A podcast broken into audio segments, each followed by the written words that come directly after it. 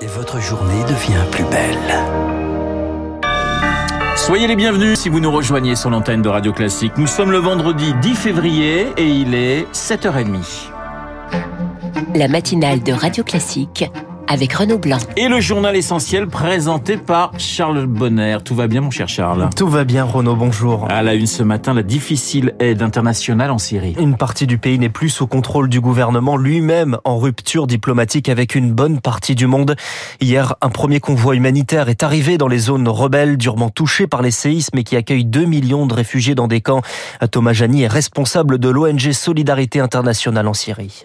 La crise humanitaire, elle est déjà là. C'est 5 millions de personnes déplacées internes. Bah, c'est des euh, micro-déplacements de population euh, dont euh, les lieux de vie ont été détruits. Donc il va y avoir un besoin accru d'assistance humanitaire. Ces gens se regroupent, ils ont besoin d'eau, ils ont besoin de nourriture. C'est vraiment un fléau additionnel qui vient impacter des populations qui sont déjà dans une situation extrêmement compliquée et affectée par une crise humanitaire qu'on appelle chronique. Et elle perdure dans le temps sans solution pérenne pour euh, sortir de ces conditions de vie extrêmement difficiles. Thomas Jani, interrogé par Rémi Pfister, la France va débloquer 12 millions d'euros de financement humanitaire pour la Syrie.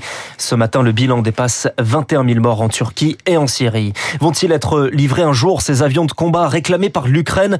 Une nouvelle fois hier par Volodymyr Zelensky à Bruxelles, à un sommet devant le Parlement européen.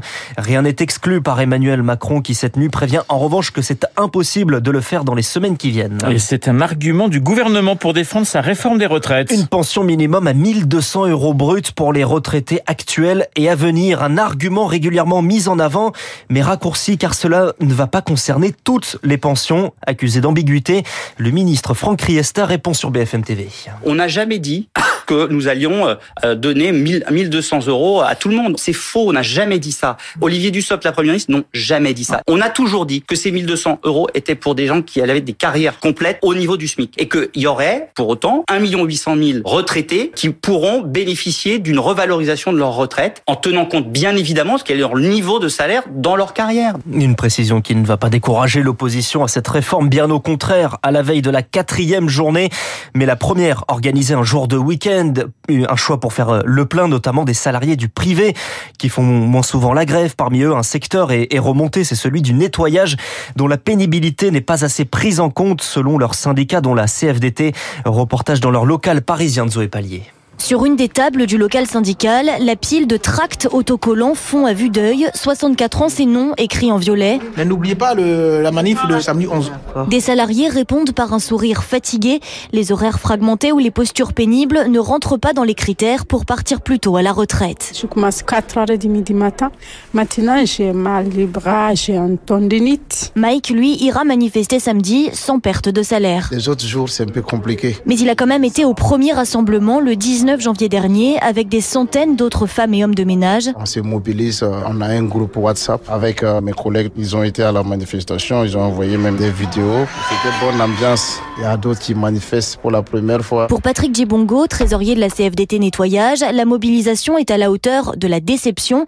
Les salariés jugent les contreparties à la réforme insuffisantes. Le minimum à 1200 euros, il faudrait cotiser à temps plein avec les 43 annuités. Ça sera très difficile à atteindre parce que nous avons 60% des salariés qui sont à temps partiel. Et la question de la retraite intéresse de plus en plus dans un secteur où la moyenne d'âge s'élève à 48 ans aujourd'hui. Et le débat sur les retraites suspendu une journée à l'Assemblée nationale pour l'examen des textes du groupe socialiste, d'autres sujets, mais ambiance toujours rouleuse, notamment sur un texte contre, je cite, le démantèlement d'EDF, texte adopté contre l'avis du gouvernement après la colère d'Aurore Berger, présidente du groupe Renaissance.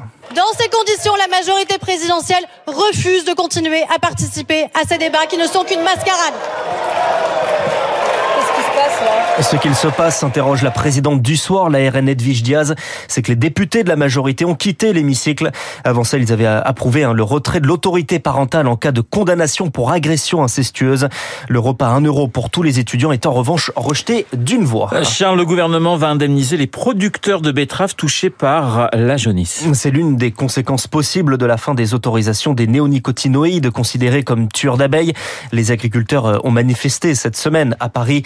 L'indemnisation l'indemnisation sera sans plafond. Vitesse réduite aujourd'hui à cause d'un épisode de pollution dans plusieurs départements. L'Aisne, le Nord, l'Ain, la Haute-Savoie, le Loir-et-Cher, le Morbihan, la Seine-et-Marne, le Rhône et la région Île-de-France. 20 km à l'heure de moins sur les axes à partir de 90 à cause des particules fines. Vous écoutez Radio Classique, il est pratiquement 7h35. Une page se tourne pour la Société Générale. Avec la fin de ses activités en Russie, actée après la guerre, le bénéfice est divisé par trois, même si le chiffre d'affaires est en croissance. Une page qui se tourne également à la direction avec le départ de Frédéric Oudéa, DG depuis 15 ans, qui a traversé la crise financière, l'affaire Jérôme Kerviel, la perte de 5 milliards d'euros sur les marchés. Frédéric Oudéa va rejoindre Sanofi en mai. Avant ça, il était la star de l'écho ce matin sur Radio Classique. Je suis rassasié après 15 ans. J'ai eu effectivement une série de crises incroyables. Je suis aussi conscient que les dix prochaines années vont être des années de transformation extrêmement intenses. Mmh. Je pense que je laisse une banque avec des fondations extrêmement saines quand on regarde les résultats, le niveau de capital et la qualité du portefeuille de crédit. Frédéric Oudéa, son interview en longueur à retrouver sur radioclassique.fr. Il était une icône de la musique, Burt Bacharach est mort. Il avait 94 ans, décédé ce mercredi avec un héritage immense, plus de 500 chansons, un compositeur de génie et des mélodies iconiques, Victor Fort. Ces quelques notes devraient vous suffire à fredonner. Encore une fois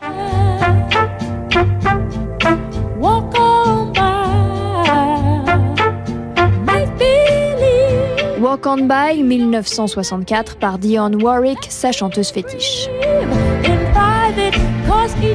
À la fin de la décennie, Burt Bacharach enchaîne les tubes avec la même formule, ce genre de mélodie raffinée à écouter dans un bar feutré, un peu soul, un peu pop, beaucoup de romantisme. Avec le parolier Al David, ces airs séduisent l'Amérique et le monde jusqu'aux Beatles.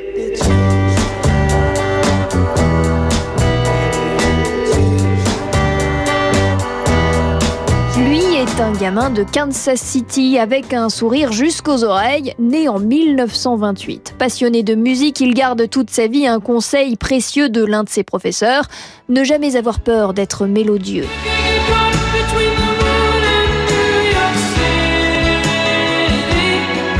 Avec ce thème Best That You Can Do, il remporte un Oscar dans les années 80, le deuxième de sa carrière de grand chelem. Burt Bacharach a composé 73 chansons classées dans le top 40 américain. Rien que ça.